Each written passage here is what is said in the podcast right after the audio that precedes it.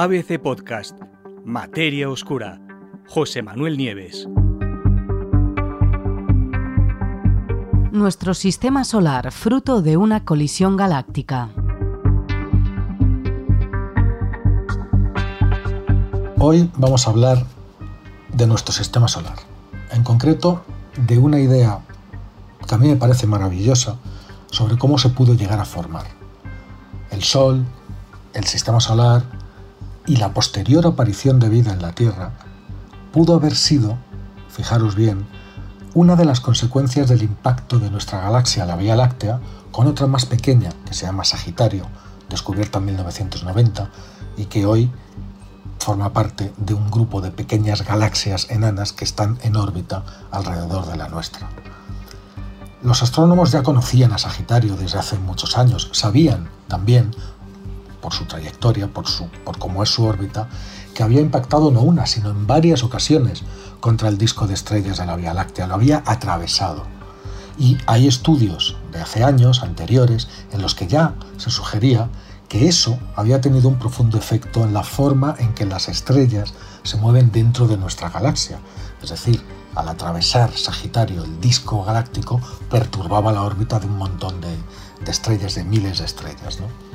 Algunos de estos estudios anteriores incluso llegaron a decir que la forma espiral de la Vía Láctea, que es 10.000 veces más grande, más masiva que Sagitario, se debe en buena parte a los tres impactos que se sabe que sucedieron con Sagitario durante los últimos 6.000 millones de años. Pero eso no es nada comparado con el estudio del que vamos a hablar ahora.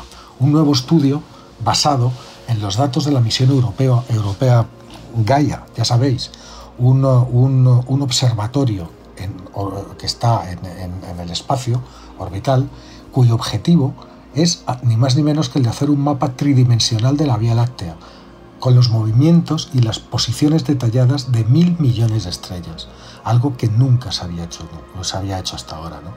Esta misión está dando muchísimos frutos y muchísimos resultados científicos. Bueno, pues este nuevo estudio del que estamos hablando, por primera vez, ha revelado que la influencia de Sagitario no solamente ha sido importante para lo que hemos dicho, sino que también podría haber sido vital para nuestra propia existencia. De hecho, las ondas generadas por las repetidas colisiones parecen haber sido las responsables de desencadenar los principales episodios de formación de estrellas en toda la historia de nuestra galaxia, de la Vía Láctea. Y uno de esos episodios coincide casi perfectamente con el momento en que se formó el Sol y muchas otras estrellas hace unos 4.700 millones de años. Los resultados de este impresionante estudio además hecho por científicos españoles, se acaban de publicar en Nature Astronomy. ¿Cómo se materializa esa influencia? Nos lo explica Tomás Ruiz Lara, que es del Instituto de Astrofísica de Canarias y es el autor principal del estudio del que estamos hablando. Según él, los modelos existentes ya nos dicen que Sagitario chocó con la Vía Láctea tres veces eh, la primera fue hace unos 6.000 millones de años, la segunda hace unos 2.000 millones de años y la última hace unos 1.000 millones de años. Y si nos fijamos en los datos de Gaia sobre la Vía Láctea, lo que vemos es que esos tres periodos de mayor formación estelar alcanzaron su punto máximo hace 5.700 millones de años, 1.900 millones de años y 1.000 millones de años, lo que coincide con los momentos en que Sagitario pasó a través del disco galáctico, del disco de la Vía Láctea. ¿En qué se ha basado este estudio?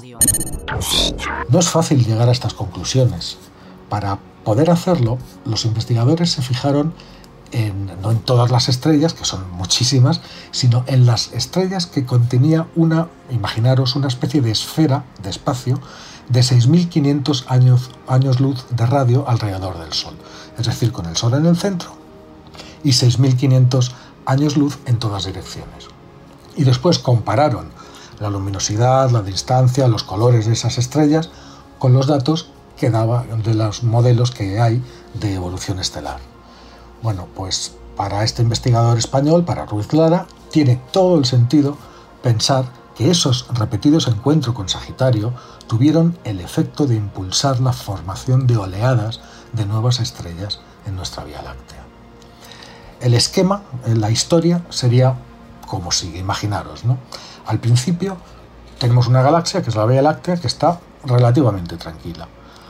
Desde luego, mm, la época inicial fue muy violenta y tras esa época de extremada violencia y colisiones de formación estelar, en parte debida a, una fusión anterior de, dos galaxias que dieron como, dieron como resultado nuestra actual Vía Láctea, pero eso se describe en otros estudios.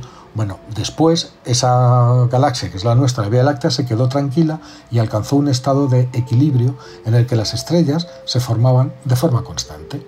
Pero de repente aparece Sagitario, cayendo y perturbando todo ese equilibrio, haciendo que todo el gas y el polvo que estaban previamente inmóviles dentro de la galaxia, de la nuestra, se agiten como, como ondas en el agua, nos dice el investigador.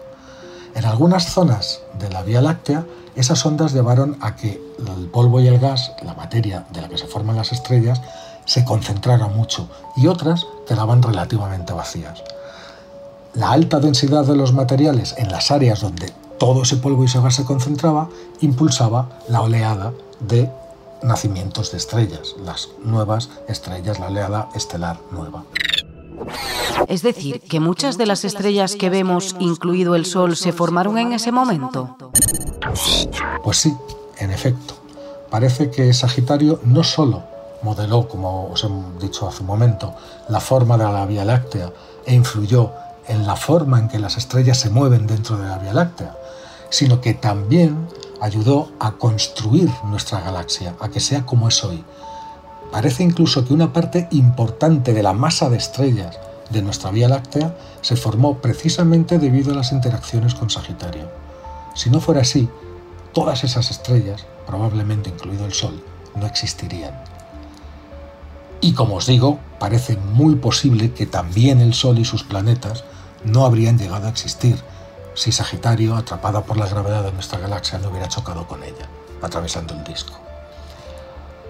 A ver, el Sol mm, nació prácticamente al mismo tiempo que otras estrellas también se estaban formando, ¿no? a causa del primer encontronazo, hace unos 5.700 millones de años.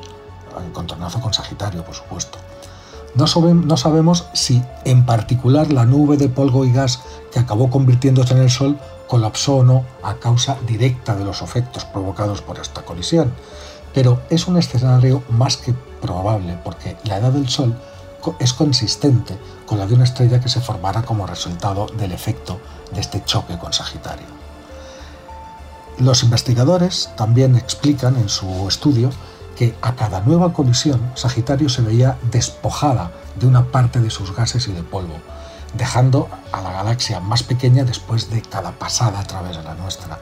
Y lo que es más, los datos existentes sugieren que Sagitario podría haber pasado otra vez a través del disco de la Vía Láctea en tiempos muchos más recientes, apenas hace unos pocos cientos de millones de años. ¿Por qué? Porque actualmente está muy cerca del disco galáctico, lo cual sugiere un pase, una pasada reciente. El nuevo estudio además encontró indicios de un reciente estallido de formación estelar, lo que sugiere que estaríamos eh, eh, eh, ante una posible nueva ola de nacimiento de estrellas en curso, que estaría sucediendo ahora mismo. Desde luego resulta absolutamente impactante, a mí me lo resulta, este estudio y que con los datos de, este, de esta misión europea Gaia sea posible hacer trabajos, hacer investigaciones de este tipo.